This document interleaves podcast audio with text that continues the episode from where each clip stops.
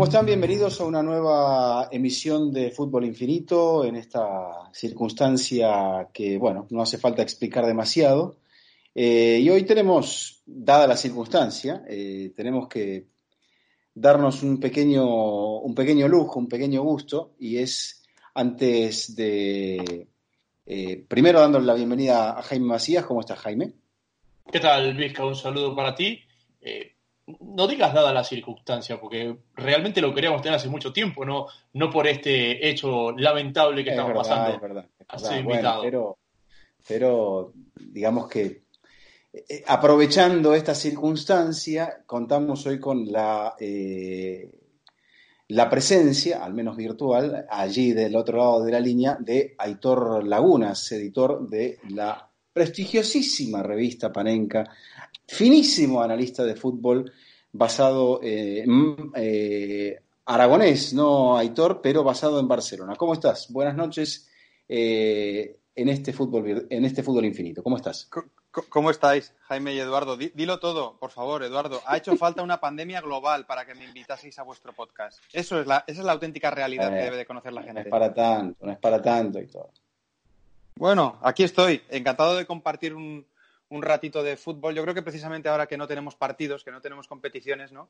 Es cuando más rato también, cuando más tiempo podemos tener para, para poder valorar lo que ha sido hasta este, en nuestro caso en España, hasta hace dos semanas, eh, nuestra, nuestra actividad cotidiana, ¿no? Como periodistas y como analistas del, del fútbol. Es decir, una vorágine que muchas veces te devora, pero que ahora echamos de menos. Y como suele ocurrir en estas circunstancias, cuando pierdes esa normalidad, cuando pierdes esa rutina, es cuando precisamente más la valoras y más la y más deseas regresar cuanto antes a, ella. Ojalá sea pronto y ojalá sea con las menos víctimas posibles.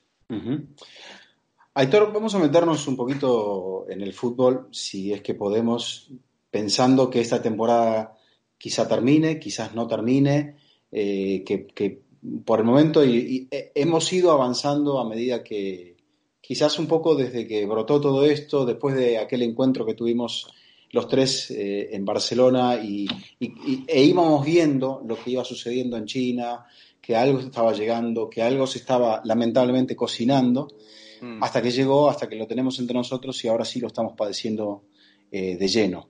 Entonces, eh, la temporada igual estaba transcurriendo. Puede no terminar, ya evidentemente será una temporada muy particular, histórica, pero también estábamos viendo una temporada futbolísticamente en España y en Europa histórica, con sorpresas, con cambios, quizás con un nivel diferente. Algunos dicen peor, otros dicen más competitiva, mejor. ¿Cuál es tu análisis hasta ahora? Y empecemos por, lo que ha sido o lo que eh, es hasta el momento esta inconclusa temporada en la Liga Española. Para mí la Liga Española está notando todavía las consecuencias de, de la salida de Cristiano Ronaldo en el Real Madrid y el desgaste, no sé si terminal, pero sí que me da la sensación de que un desgaste muy, muy acusado y sobre todo esta última temporada de una manera especialmente preocupante eh, de la generación de oro del Fútbol Club Barcelona, ¿no? que le ha llevado a ganar pues ocho de las últimas doce ligas españolas, que le permitió ganar también eh, pues eh, dos eh, Champions de manera casi consecutiva, 2009 y 2011, y luego una tercera en 2015. Siempre Podríamos decir, Aitor, que sí, si le ponemos nombres propios, es cristiano, pero también en el Barça son Alves, Xavi Hernández, Iniesta, o sea, porque también estos nombres son importantes, no son el de Cristiano, pero también son importantes y han hecho, de sin tanto reconocimiento, han hecho una generación de oro impresionante, imborrable, eh, más Pep Guardiola, más José Mourinho de la Liga Española. Sí, sí, sí. En el, en el caso del Madrid eh, quizá está más individualizado. En el caso de, aunque creo que hay mm, unas cuantas piezas que han ido sumando años y que evidentemente también están eh, pues notando ese, desgaste propio de la biología, pues estoy pensando en Sergio Ramos, estoy pensando en, en Modric, estoy pensando en el propio Isco, que ha estado muy desaparecido, aunque ahora parece que vuelve a, ganar un cierto peso, o parecía que volvía a ganar un cierto peso antes del parón. En el caso del Barça es todo más colectivo. El Fútbol Club Barcelona es un equipo que por, yo te diría que casi casi por, por identidad y por el marco sociocultural en el que está eh, inserto el propio club, que es un país pequeño, Cataluña, eh, muy abierto a, influencias europeas, siempre también volcado al comercio eh, marítimo.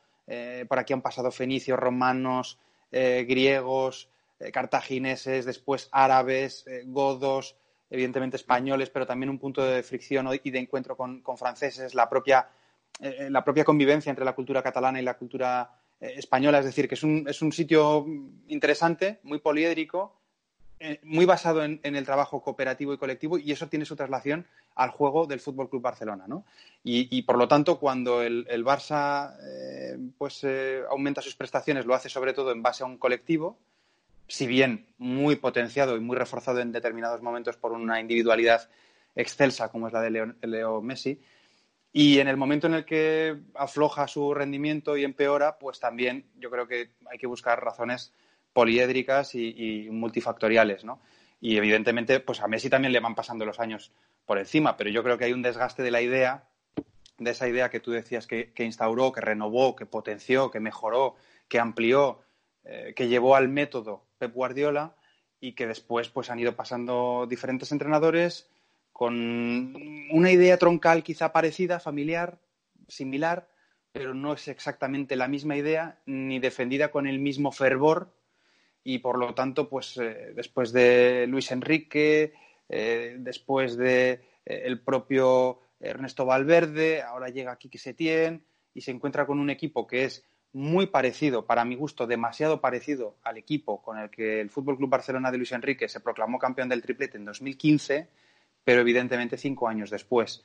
Y con, y con unos vicios adquiridos pues que realmente eh, nos estaban dejando muy malas sensaciones. A mí, por mucho que se quisiera tapar con el, con el liderazgo y con eh, el posible acceso a cuartos de final en la Champions, el Barça no me estaba gustando y prácticamente cada partido de uno de los dos grandes me llevaba a pensar que el otro era el favorito. Es decir, cuando veía jugar al Barça pensaba que el favorito para ganar la liga este año era el Madrid, pero es que cuando veía jugar al Madrid pensaba que el favorito era el Barça. No está siendo o no estaba siendo una liga para ver qué equipo era capaz de ganarla sino sobre todo para ver qué equipo era el que iba a perderla. y, a ver, e, es cierto que, nunca ha pasado esto en esta magnitud de que los dos tenían a los dos mejores jugadores del mundo, a, las dos generaciones doradas que después ganaron los mundiales con sus selecciones y, a los que en su momento eran los mejores centrales del mundo, Mourinho y Guardiola. Eh, pero siempre hubo finales de ciclo y cuando había esos finales de ciclo fueron las ligas que las ganaba el Depor, las ganó el Valencia, eh, podemos decir que la que ganó el Atlético de Madrid también fue algo, algo similar. Pero ¿por qué ha desaparecido? ¿Por qué la, segunda fuerza de la liga quedó tan atrás? Porque hoy nos sorprende un Getafe que es tercera o cuarta fuerza histórica de la liga metiéndose a disputar Champions. Eh, ¿Por qué esos rangos segundo y tercer rango quedaron tan lejos y no creo que sea un tema netamente económico.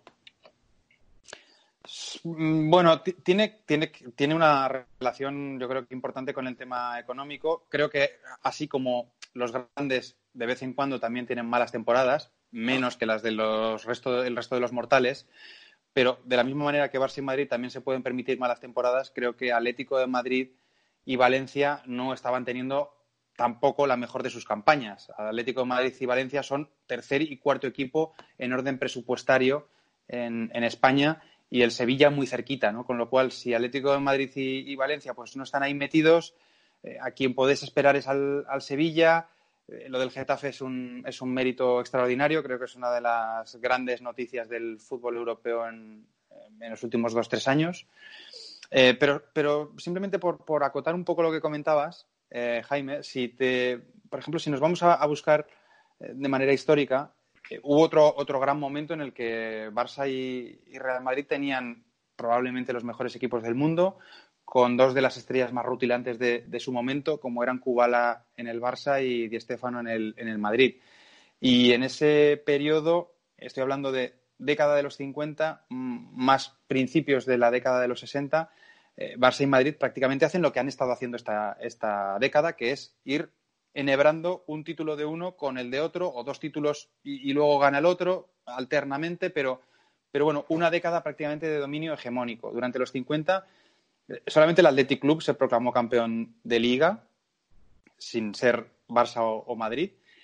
Y con, los, con la llegada de los 60, mucha gente pensaba que la retirada de Estefano más la retirada de Puskas podría abrir la mano a la aparición de un segundo o tercer equipo, pero no sucedió. El Atlético de Madrid ganó una liga durante los 60 y ya está. Las demás las ganó el, el Real Madrid. Es decir, que la tendencia histórica, ahora tenemos la sensación de que es que Barça y Madrid pesan demasiado, ganan demasiadas ligas, pero es que la tendencia histórica ha sido prácticamente esa, salvo quizá el, comienzo inicial de la liga, año 1929, que ahí el Athletic Club se convierte en una fuerza muy importante, pero cuando ya el Madrid mm, gana, gana poderío, cuando el Madrid contrata a Di Stéfano y el Barça Kubala, a partir de ahí el, el, fútbol español, no nos podemos engañar, el fútbol español es un, es un fútbol en el que una de cada diez ligas quizá esté abierta a que no la gane un equipo que no sea Madrid o Barça. Bueno, quizá los la, última aparición de los equipos vascos, que también son noticia ahora por protagonizar la final de la Copa del Rey, es a principios de los 80, y todo, donde todavía eh, el mercado no se había impregnado de tantos futbolistas extranjeros, donde todavía la identidad del fútbol español estaba marcada por la furia, por, ese sentimiento de, tesón, de, de vigor que, que, emanaba del fútbol vasco, por ejemplo. ¿no? Había jugadores muy técnicos también, pero eh, era aquel Athletic Club de, de, Clemente, aquella Real Sociedad que tenía muy buenos jugadores, pero que tenía un gran arquero como Arconada, en fin. Aquellos fueron, me parece, los últimos intrusos establecidos, más allá de que sí, al principio del milenio, al principio del siglo, el Depor apareció, después el Valencia con, con Rafa Benítez, pero eh, ¿Cuál de los dos te, digamos, te, te, ha sorprendido más en cuanto a su rendimiento a la baja? Porque establecemos que esta es una liga a la baja. Y, también podrías meter al Atlético de Madrid. Entonces, ¿cuál de los tres eh, te ha sorprendido con, con, esta, con esta carencia de gol y de pegada que tiene el Real Madrid? con esta carencia de fútbol que tiene eh, el, el, Barça y con esta carencia de, digamos, de, salvo en el partido contra eh, el Liverpool en la vuelta, con esta carencia casi de, de, todo, de asociación, que siempre le ha faltado a los equipos de Simeone, pero que ahora tiene, muy, tiene menos asociación de mitad de cancha hacia adelante. Hmm.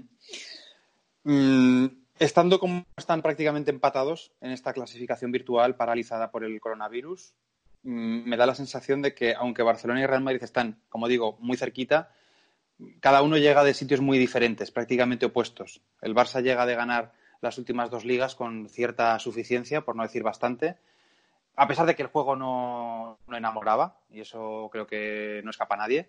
Al primero al que no ha escapado ha sido al propio Valverde. Y en cambio el Madrid venía de lo contrario, ¿no? Venía de, sobre todo la temporada pasada, una temporada muy problemática con tres entrenadores, eh, tirando la, arrojando la toalla prácticamente en el mes de diciembre en la competición doméstica en Liga y notando mucho, notando mucho la ausencia de, Cristiano Ronaldo, que tapaba muchísimas carencias y en el momento en el que se fue a Turín, pues esas carencias han quedado al descubierto. Eh, por lo tanto, insisto, siendo una temporada decepcionante, a mi modo de ver, para los dos grandes, pues es bastante más decepcionante con respecto a la expectativa que uno podía tener al comienzo de la temporada, el devenir del Fútbol Club Barcelona, que no el del Real Madrid. Es más, yo te diría que tal y como había comenzado la temporada del Real Madrid, a mí el Real Madrid ha habido tramos de la temporada que me ha sorprendido gratamente, a pesar, a pesar de, los problemas a la hora de, transformar en gol eh, pues las ocasiones que era capaz de generar, que es un problema absolutamente extraño, inédito en el, Real Madrid, inédito en el Santiago Bernabéu. El, el, Real Madrid, de la misma manera que jugaba antes hacer un poco eh, estereotipo y, y, y, sociología del fútbol con el Fútbol Club Barcelona, si hacemos un poco de historia del Real Madrid, nos daremos cuenta de que el Real Madrid, en muchos momentos de su, de su historia, sobre todo de lo que ha vivido, ha sido gracias básicamente de la pegada, de la pegada de jugadores fundamentales, de jugadores únicos.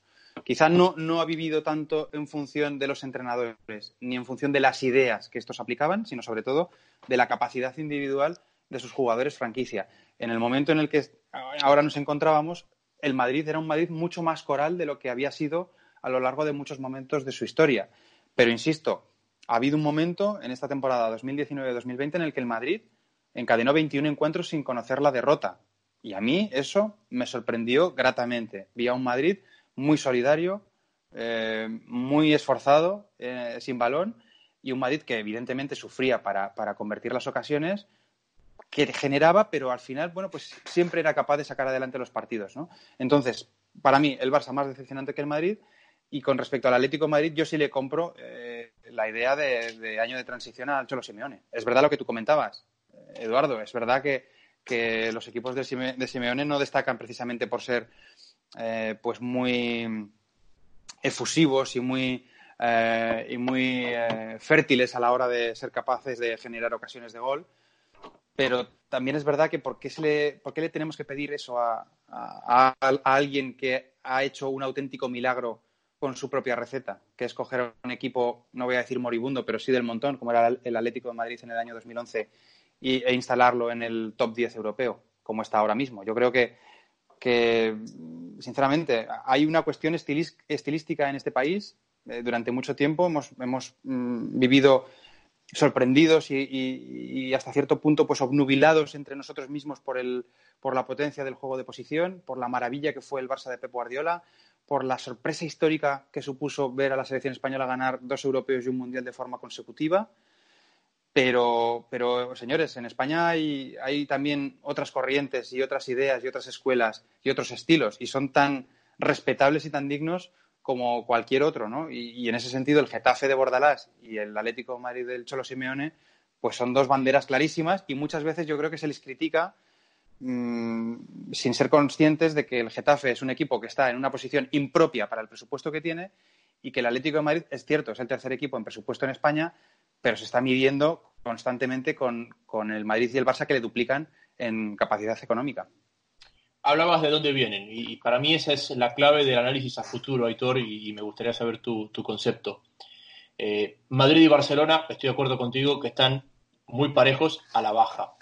Pero me parece el Madrid ya pasó su peor momento, es decir, eh, ha dado un paso hacia adelante respecto a lo que fue el año pasado y a futuro, pues me parece que va a ir a mejor. El Atlético de Madrid también me parece que ha tocado su punto más bajo en el ciclo Simeone y en este año de transición ha logrado medianamente dar un paso hacia el frente. El Barcelona, me parece que todavía no hemos visto eh, el punto más bajo antes de que el equipo empiece a resurgir, justamente porque hay parte de esa generación que sigue ahí y me parece que, esa reconstrucción va a partir de cuando ellos ya no estén. Mm. Sí, fíjate, con él, eh, totalmente de acuerdo. Jaime, en el caso del, Real Madrid hay algunos elementos que nos permiten ser o que permiten ser optimistas a quienes eh, simpaticen con el equipo de la capital de España. Por ejemplo, las cesiones jugadores como Agraf, eh, que se está saliendo en el Borussia de Dortmund, eh, jugadores como Odegaard, eh, uno de los futbolistas más en forma y quizá la revelación positiva de este campeonato nacional de liga que se ha quedado en la jornada 27, el jugador de la Real Sociedad, también cedido por el, por el Real Madrid, Reguilón, lateral izquierdo del Sevilla. Yo creo que son, son, elementos que te permiten pensar bueno, que hay, un, hay una hornada de jugadores que va a dar un buen relevo. ¿no? Y, no sé si será este verano o será el verano que viene, pero, pero ahí hay futbolistas que ya están rindiendo a un nivel muy, muy alto. Después, eh, un jugador que tiene que ser fundamental en el futuro del Real Madrid y que este año no hemos visto, que es Marco Asensio, por culpa de una lesión de ligamento cruzado anterior. Y más tarde, eh, la sensación de que Florentino Pérez está, lleva ya varios años mm, guardando munición ¿eh? en el cargador para poder disparar eh, con mira telescópica y, para ser más exactos, con dirección a, la capital de Francia para poder traer por primera vez desde la llegada de, James en el verano de 2014 una pieza de caza mayor. Y, por lo tanto, pues esos tres factores sumados, más yo creo que la continuidad y la tranquilidad y la autoridad que emana de una figura como, como Zinedine Zidane, yo creo que, como tú comentas, el peor momento del Real Madrid debería de haber pasado. Luego ya sabemos que el fútbol a veces tiene su propia lógica dentro de la ilógica de un juego de azar, pero mm, a mí me da la sensación de que, el, Real Madrid tiene, ciertos elementos para ser, para ser optimista. En el caso del Barça sí que se necesita una transformación mayor. Y yo mm, veo muchas incógnitas. No veo quién va a ser el líder de esa transformación desde un punto de vista institucional, es decir, el presidente. No veo quién va a ser el líder de esa transformación desde un punto de vista de dirección deportiva, es decir, no me termino de creer que a Vidal continúe la temporada que viene como máximo responsable en, esa área tan decisiva en cualquier equipo de fútbol. No veo quién va a ser el responsable a nivel banquillo. No sé si será Setién o será otro. Y probablemente será una decisión que también dependerá de la primera, de la primera duda, de si continúa o no Josep María Bartumeo como presidente. Y después mm, no veo cuál es la condición económica del Fútbol Club Barcelona. Y cuando digo no veo, estoy siendo muy generoso.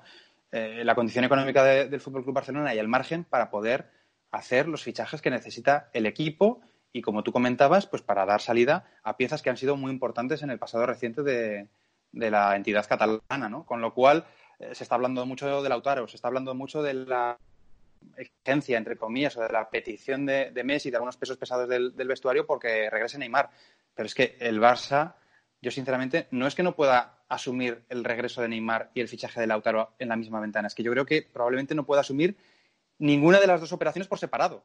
Ni que regrese Neymar, ni que mm, pueda ser capaz de fichar a, Lautaro Martínez. Con lo cual, para mí, insisto, muchas incógnitas en torno al futuro del, del Barça.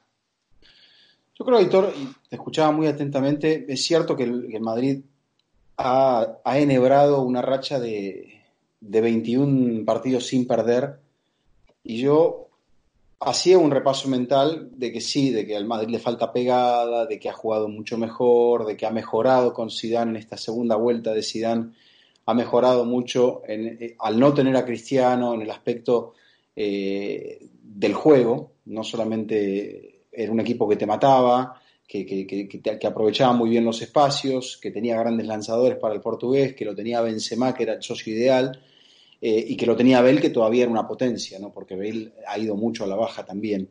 Pero el Madrid me parece que a, este momento y en esta temporada había ganado, así como el Barça lo explicaba, pero muy circunstancialmente. El Barça quizás en un punto como subiendo de acuerdo a la exigencia, corriendo lo mínimo y necesario, eh, teniendo un despliegue en partidos físicamente muy por debajo de los rivales y por eso sufriendo sobre todo eh, de visitante. Pero el Madrid, al Madrid le pasaron por encima en París, es cierto, allá al comienzo de la temporada. Después juega un gran partido que no puede terminar de cerrar contra el propio París ya en el mes de noviembre en el Bernabéu. Eh, le cuesta mucho ganarle al Atlético de Madrid, pero lo consigue en casa. Eh, le gana al Barça, pero con un partido que se abre más allá del buen juego del segundo tiempo, gracias a un gol de rebote. O sea, eh, es como que tampoco estamos hablando de un equipo ni cerca de ser infalible, ¿no? Es cierto, se le ha lesionado de Hazard, lo que mencionábamos de Bale, ha tenido dos jugadores de clase mundial que no puede terminar de aprovechar. Bale y James.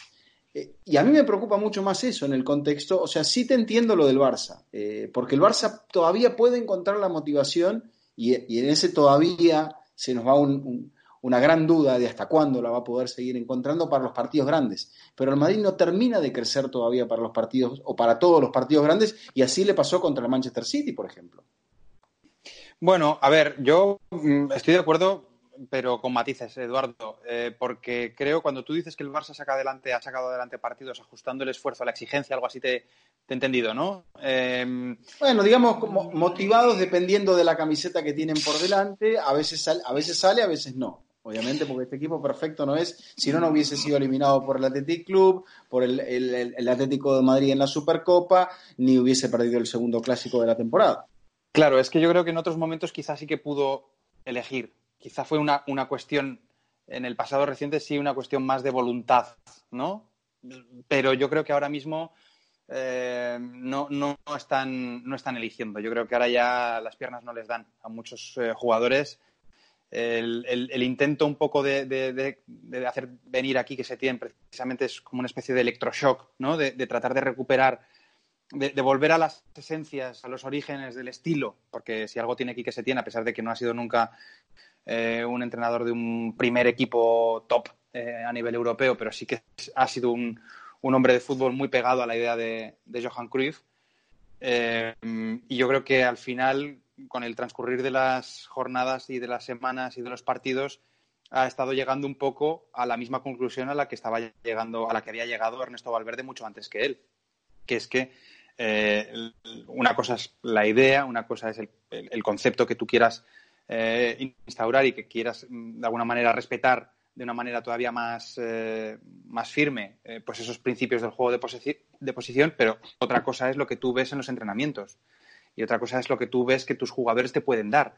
Y, los dos, Valverde, desde unas posiciones originalmente más, más basadas en la evolución del, del, juego, ¿no? De, la evolución del estilo. Y Quique Setién, desde la revolución, es decir, desde, desde ser eh, muy revolucionario y muy, y muy talibán, si se me puede permitir la palabra, de, este estilo cruifista y de este estilo un poco guardiolista, eh, los dos han acabado estando más o menos en situaciones muy parecidas, que es mucho 4-4-2, mucho cuarto centrocampista, eh, tratar de asegurar mucho el pase, tratar de eh, exponer poco al equipo, porque sabemos que es un equipo que ya va sumando años, que corre mal hacia atrás, que transita eh, penosamente, que los rivales necesitan muy poco para, para, disparar y para probar a, a Marc-André Ter Stegen. Aquí es verdad que, en, este sentido el Barça también lo ha hecho muy mal, muy mal, impropiamente mal para un equipo del, nivel del Fútbol Club Barcelona a nivel de despachos, a nivel de dirección deportiva. Y esto poco refuerza lo que os comentaba antes acerca de las dudas en torno a la figura de, de Avidal. Bueno, pues la decisión de no, de no fichar a un, a un jugador en el mercado de invierno y lejos de no solamente no fichar a un jugador en el mercado de invierno, sino al revés, dar salida a varios futbolistas, pues eh, al final con la lesión de Dembélé más la lesión de, Luis Suárez se ha, demostrado como una decisión penosísima, ¿no? Vamos a ver si al final, eh, con todo este parón, la verdad es que este parón del coronavirus igual al Barça le puede venir bien, entre comillas, en ese sentido, porque quizá cuando se, recupere la competición, vamos a ver en qué mes estamos. Probablemente Luis Suárez estará bastante recuperado o cerca de, estar recuperado para poder disputar los últimos partidos de liga. Y a Dembélé quizá no, pero, pero como mínimo, bueno, pues eh, se recupera una pieza muy importante como es, como es Luis Suárez. Pero, pero de verdad, el ridículo que ha hecho el Barça en los despachos en, este, en esta temporada ya con la mm, destitución de Valverde y el intento a la desesperada por ir a buscar a Xavi, después a Kuman, eh, prácticamente mm, hacer una, subasta pública del cargo de entrenador, que es el cargo más importante que tienes en un, equipo de fútbol, y después estas dudas en cuanto a salir o no al mercado, ser capaz de, fichar a Rodrigo, al final no consiguen fichar a Rodrigo porque no tienen dinero y se ven obligados a tener que ir a buscar al delantero centro del de, eh, equipo colista, que era el Leganés, eh, un jugador que probablemente en una situación, en un contexto normal, pues mm, no nos vamos a engañar, en su vida hubiera jugado con el, con el Barça. Con lo cual, son muchos errores uno detrás de otro y, como te decía antes, pues han llevado a, aquí que se tiene a una, situación de compromiso, de compromiso con la realidad y de compromiso con, lo que tiene en el, en el, vestuario, que me parece que está muy lejos de poder elegir, sinceramente, en qué partidos se motiva o no se motiva. Es verdad que hay algún, algún repunte, algún eh, pequeño eh, espejismo, eh, algún pequeño recuerdo de lo que fue este equipo, pero sinceramente cada vez son, recuerdos más espaciados, son recuerdos que no duran 90 minutos.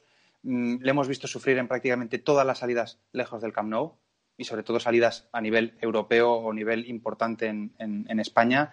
Y yo creo que, el Barça está con, lo que tiene y, no, está mejor porque no le da, no porque no, no quiera. Y con respecto al Madrid, es verdad, eh, hay un, hay un matiz, yo creo, que es que el Madrid durante esos 21 partidos no fue capaz de marcar muchos más goles, pero sí que fue capaz de dejar muchas veces la portería a cero. Y yo creo que ese sí que es un matiz que me habla de la inteligencia de Zinedine Zidane. Zinedine Zidane dice, bueno, es imposible que compensemos los 50 goles que ya no tenemos porque Cristiano Ronaldo no está, pero lo que sí que somos capaces es de encajar, vamos a ver si somos capaces de encajar 30 menos.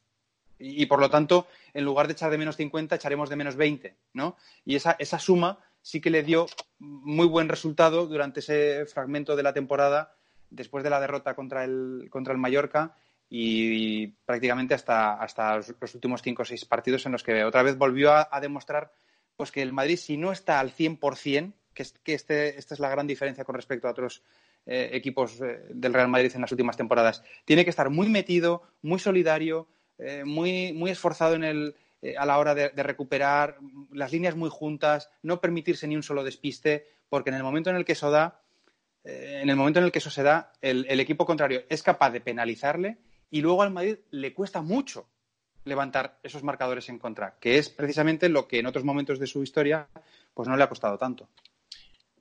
A, mí, Aitor, me, falta, me faltan líderes.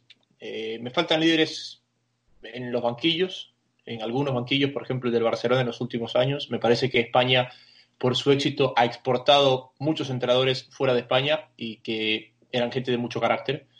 Y que quizás en, España, como van saliendo nuevas camadas, no tienen la espalda de, poderse imponer, salvo Zidane y Simeone, por, por ejemplo. Eh, me parece que la nueva generación de jugadores que ha ido llegando a los clubes no tiene el liderazgo que tenía, por ejemplo, Xavi o que tenía Casillas o, eh, en sus equipos. Eh, hay gente de mucho talento como Messi, pero es claro que no es un, líder anímico. Y, también en, las presidencias, porque, por ejemplo, Florentino es un líder para lo bueno y para lo malo. Cuando digo para, para lo bueno es porque es su decisión y la de él, para lo malo porque eh, quizás ha sacado los líderes del vestuario para, para, que no haya más voces o voces más fuertes que la suya. Pero en el Barcelona pasa lo mismo. Eh, la puerta para lo bueno y para lo malo, la puerta se imponía eh, a, lo que él pensaba. No estoy seguro de Rosell porque tampoco lo vi tan de cerca, pero me parece que acá el, tema con, con, es que decide un poco basado a, cómo se ve hacia afuera y no hacia lo que él cree. Y obviamente se equivoca. Sí, es verdad que en el, Barça siempre ha sido eh, un, club y también, por extensión, una sociedad eh, eh, civil, la catalana, más abierta, dijéramos, al, debate, ¿no? A la contraposición de ideas. En el Real Madrid siempre se han impuesto mucho las presidencias, no voy a decir monolíticas, pero sí muy con mucho peso, con, mucha, con mucho poder. Yo creo que ahí el el, detalle de que el estadio se llame Santiago Bernabéu no es baladí. Te, indica un poco cuál es la gran referencia de un equipo que ha tenido a los mejores jugadores del mundo, pero que la figura fundacional prácticamente, a pesar de que llegó al, cargo de presidente pues, mm, cuando el equipo ya tenía 40 años desde su fundación, pero la figura que funda el gran Real Madrid, el, el Real Madrid hegemónico a nivel mundial, es Santiago Bernabéu. Y Santiago Bernabéu está 40 años como presidente. Es decir, que e, esa, esa manera de hacer y esa manera de entender la gestión del club, yo creo que también es la que está tratando de recuperar Florentino Pérez, que mm, no me da la sensación de que esconda demasiado su, su, intención o su deseo de ser el Santiago Bernabéu del siglo XXI. ¿Mm? O sea, de la misma manera que, que, el Real Madrid en los años 50 eh, pues consiguió cinco Copas de Europa más una sexta en el año 66, pues para Florentino Pérez estoy seguro de que si le das a elegir entre Liga y Champions, en el caso de Zidane creo que sería al revés, elegiría la Liga, pero en el caso de Florentino Pérez estoy convencido de que seguiría pidiendo sí o sí ganar Champions, porque es la gasolina que ha alimentado al Real Madrid, la gasolina que alimentó, que cimentó también la leyenda de Santiago Bernabéu, y yo entiendo que es la gasolina que, él cree que va a cimentar su, su, leyenda. Otro ejemplo, otro, otro paralelismo, es que los dos dejaron un estadio para la, para la posteridad. Santiago Bernabéu cogió un estadio pequeño que era Chamartín y lo convirtió en el estadio que lleva su nombre. Y eh, Florentino Pérez, pues lleva varios veranos, aquello que os estaba explicando de que llevaba varios, varios mercados ahorrando, pues entre otras cosas lleva varios mercados ahorrando porque quiere pagar una reforma, una ampliación y una mejora arquitectónica de, todo el, de todos los alrededores y del propio estadio Santiago Bernabéu, como dejando ese legado también a, nivel arquitectónico para las eh, futuras generaciones. Con lo cual, yo creo que esa manera de entender la gestión de un club está muy marcada en el Real Madrid y, en cambio, en el Barça, pues es, es una gestión mucho más discutida por la propia característica de la sociedad catalana. ¿no? Hay mucho más debate, hay dos familias que están muy marcadas, que creo que esto también es importante que se sepa más allá de, Cataluña, que hay, que hay dos familias que están marcadas y enemistadas, que son eh, que vienen desde los tiempos en los que el presidente Núñez le da las llaves del club a un entrenador holandés que es Johan Cruyff. Eh, las llaves del club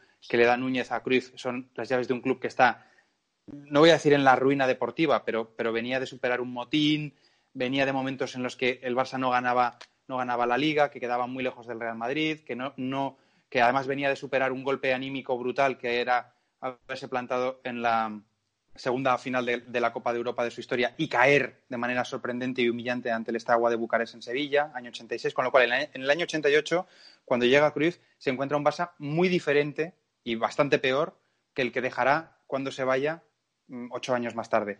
Y desde ese momento, la relación entre Núñez y Cruyff, a pesar de que se consiguen cuatro ligas, se consigue la primera Copa de Europa de la historia del club y se consigue dejar sobre todo un legado en materia de categorías inferiores, en materia de masía y en materia de eh, idea de juego, pues es una relación muy mal avenida. Y a partir de ese momento se fundan dos líneas mm, muy opuestas que por un lado pues son los nuñistas, quizá menos apegados al, juego de posición, y por otro lado los cruifistas, y de ahí vienen eh, pues diferentes generaciones, ¿no? Eh, veinte años más tarde son los guardiolistas contra los eh, rosellistas. Y Bartumeu es heredero de, de Rosell, por mucho que haya tenido gestos hacia, hacia Johan Cruyff, como por ejemplo bautizar con el nombre de Johan Cruyff el, nuevo estadio de la, de la, Masía, el nuevo estadio de las categorías inferiores. Pero no escapa nadie que, por ejemplo, en la negativa de Xavi a ser entrenador del Fútbol Club Barcelona, Xavi siendo pues eh, continuador de la idea de Guardiola y por lo tanto nieto, entre comillas, si, me permite la expresión, de Johan Cruyff, pues la negativa de Xavi a, a hacerse cargo, a sacarle la patata caliente de, de, Bartumeu, pues creo que también se tiene que entender en, esa clave política, ¿no? Por eso digo que, el, Fútbol Club Barcelona, aunque no tenga todavía decretado eh, cuál cuándo va a ser eh, los futuros comicios que en teoría están previstos para el verano de 2021, pero no es descartable nada. Y aunque todavía Bartumeu insista en que los comicios no se van a adelantar, lo que se respira en Barcelona es un ambiente preelectoral.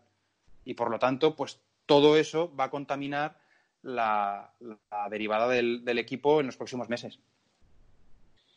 Dentro de todo este contexto, Aitor, eh, el Atlético está lejos, pero vive, esta temporada de transición. Eh, el, el, Barça está en decadencia, todavía no ha llegado al punto más bajo. El Madrid necesita una figura, está en reconstrucción también. Eh, ¿qué, nos, ¿Qué nos puede llegar a, más allá de lo que pase con esta temporada, se concluya o no, lo cual por ahora no lo sabremos, pero ¿qué le depara el, futuro al, fútbol español en términos de, dominio, de época, de estilo, de, brillo de juego? Pues yo creo que no le depara grandes noticias. Eh, Eduardo, igual me equivoco, pero yo creo que por un lado hay una cuestión mm, pendular hay una cuestión estilística que va, que va cambiando durante la historia del, fútbol. Lo podemos ver de una manera bastante clara, ¿no? Entre posiciones más propositivas y estilos más reactivos, entre una idea eh, pues de, trato eh, del balón y de, predominio desde la posesión y otros en los que se busca más la contra y se buscan más valores eh, quizá más, más atléticos que, que, no, que no técnicos. Y yo creo que ahora mismo el péndulo está yendo hacia, hacia una posición que no, que no encaja del todo con lo que es el estilo del futbolista español, que nos costó mucho ¿eh? en España eh, identificar cuál es el estilo del futbolista español, cuál es el estilo que mejor le conviene. Pero desde que, desde que lo encontró y desde que acertó Luis Aragonés en 2008, pues me da la sensación de que al menos el fútbol español ganará más o menos en función de las jornadas y en función de la brillantez de sus entrenadores y de sus jugadores. Pero como mínimo creo que ha encontrado un camino. Eh, lo que pasa es que ese camino habrá a veces que coincidirá o no con las exigencias del fútbol. Y en este momento, pues me parece que es muy, muy visible y muy, y muy obvio que hay una escuela que tiene su foco y su origen en, en Alemania, eh, pienso en Klopp, aunque ahora está entrenando en el, en el, Liverpool, pero pienso también en Tuchel, pero pienso también en Ralf Ragnick, que es el ideólogo de todo el organigrama Red Bull, tanto en Salzburgo como en, como en Leipzig. Pienso en Marco Rosell, entrenador de, del Gladbach, eh, que bueno, que, que, le da mucha importancia. No creo que sea un estilo más defensivo, porque no lo es. Yo creo que es una, es una síntesis de muchos estilos que sobre todo lo que tratan es de aplicarlos a un ritmo mucho mayor. Mucha más velocidad, mucha más intensidad, mucha más presión, más ritmo con balón, más ritmo sin balón. Y todo eso, pues evidentemente exige desde el punto de vista físico y exige desde el punto de vista cognitivo al jugador. El jugador tiene que saber mucho antes qué hacer con la pelota de lo que a lo mejor en un contexto en el que tu equipo vaya a tener eh, pues 700, eh, 800 pases, pero 400 de ellos los de entre la pareja de centrales y el pivote, por ejemplo. ¿no?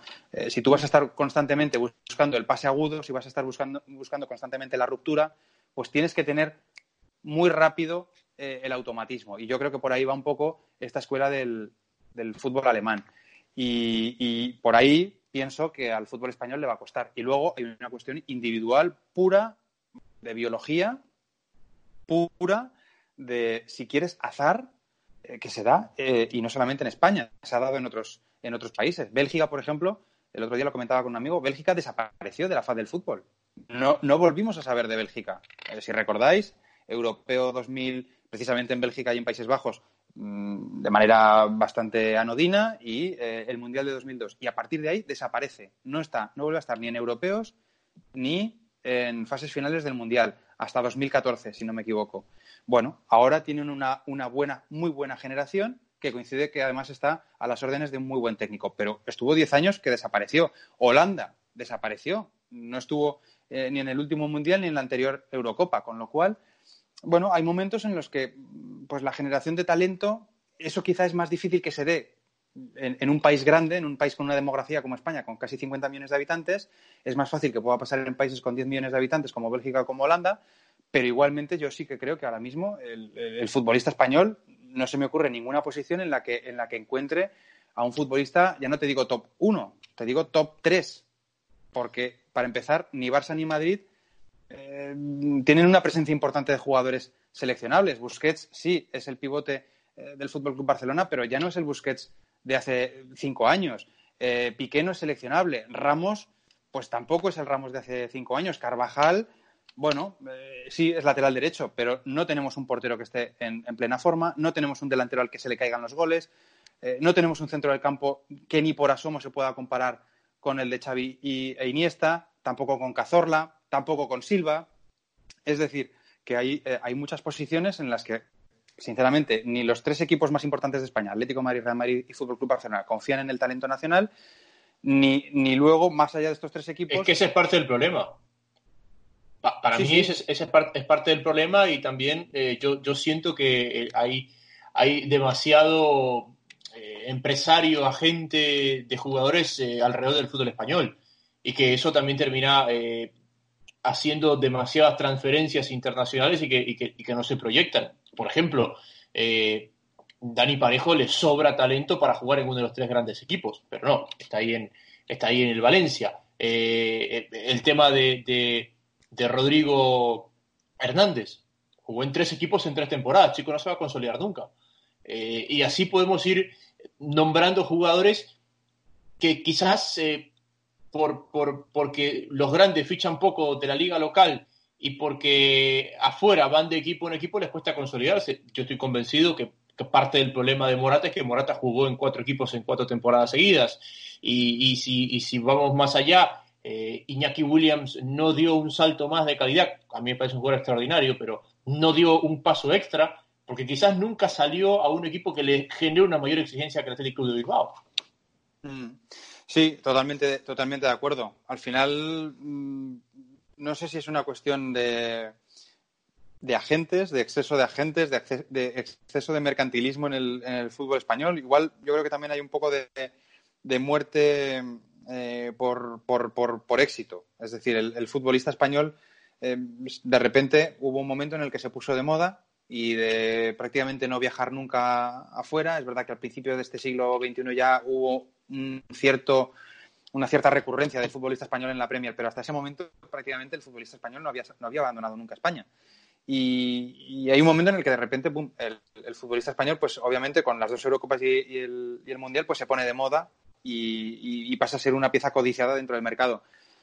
Pero paradójicamente, eh, yo creo que eso tiene, tiene una consecuencia negativa, ¿no? que es que el, el, mercado interno, em, no voy a decir que se abra en exceso a, jugadores extranjeros, porque tampoco, tampoco creo yo que haya habido un, un boom en ese sentido. Lo que sí que creo es que el, futbolista de nivel top eh, ahora mismo en España no está teniendo continuidad, la continuidad deseada y sobre todo no está teniendo la continuidad que tuvo en un equipo en concreto en un momento determinado.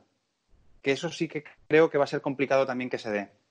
Es decir, el, experimento, el laboratorio, ese, ese, entorno cerrado, ese hábitat perfecto para que se desarrollase la, tormenta soñada, eh, que fue el Fútbol Club Barcelona de Pep Guardiola, con, con Piqué, eh, en la Eurocopa de 2012 ya estaba Alba, eh, por delante estaba pues Busquets, más Iniesta, más Xavi, más el propio Ses Fábregas, más Villa, es decir, son muchas piezas, Pedro, son muchas piezas conviviendo. Además estaba Valdés, que aunque no era portero de la selección titular, pero era el, segundo portero del combinado estatal, pues mm, eran muchas piezas conviviendo y eran muchas piezas que, pudieron crecer y explotar a la vez en un mismo contexto. Y eso no se va a dar, no se va a dar más, yo creo. No se va a dar más, de la misma manera que no se va a dar, creo, una selección alemana en la que haya una columna vertebral del Bayern o creo no se va a dar más una selección italiana en la que la columna vertebral sea la Juve o el Milan. Porque ahora la volatilidad del jugador, del futbolista, es mucho mayor. Y por lo tanto, eh, yo creo que esas, esas eh, relaciones simbióticas se van a tener que tejer de otra manera, a lo mejor en las categorías inferiores de las federaciones, pero de hecho, sin ir más lejos, ahí tenemos el ejemplo de Francia, campeona del mundo en 2018, en el que prácticamente ningún jugador coincidía con, ninguno más eh, en la convocatoria, ¿no? Recuerdo Lucas y Grisman en el, en el Atlético de Madrid, pero pocos, pocos casos más. Eh, y, ninguno jugó en Francia. Sí, bueno, mira, eh, quizá Matuidi en el Paris Saint-Germain, em, hablo de memoria, ¿eh? Pero... Estaba en la Juve, me parece. ¿Ya estaba en la Juve? Sí, yo creo que sí. Bueno, pues, pues mm, por ahí por ahí andaría. No sé si fue ese mismo verano el, que, el que salió del, del Paris Saint Germain, pero en todo caso, efectivamente, ninguno juega en Francia y sobre todo no, no hay cuatro o cinco que convivan en el mismo equipo. Con lo cual, eh, eso para el, para el caso español es, es, es grave. Creo que va a ser difícil, a no ser que haya un cambio de timón importante en el Fútbol Club Barcelona, que el Barça vuelva a confiar en la cantera de verdad y no solamente haga de la cantera un, un bonito lema. Em, y, y, más allá de eso, creo que en general en, el fútbol actual, con la volatilidad extrema que hay eh, de los jugadores, pues cada vez vamos a ver eh, más difícilmente pues ese tipo de, ejes o ese tipo de grupos, ese tipo de núcleos que normalmente solían explicar por qué una selección funcionaba a veces, decíamos, como un equipo, funcionaba como un equipo de club, porque muchos de sus componentes efectivamente eran compañeros en su club. Muy bien, eh, te agradecemos por ahora, Aitor. La conversación está demasiado buena. Pese a que la gente tiene tiempo en casa de seguir escuchándonos, vamos a optar por hacer una pausa aquí y proponer una segunda parte para nuestro fútbol infinito. Así que en la segunda parte escucharemos las ideas, las reflexiones y el análisis de Aitor Lagunas, editor de la revista Panenca, comentarista de Gol Televisión en España, acerca de este momento que está viviendo el fútbol europeo.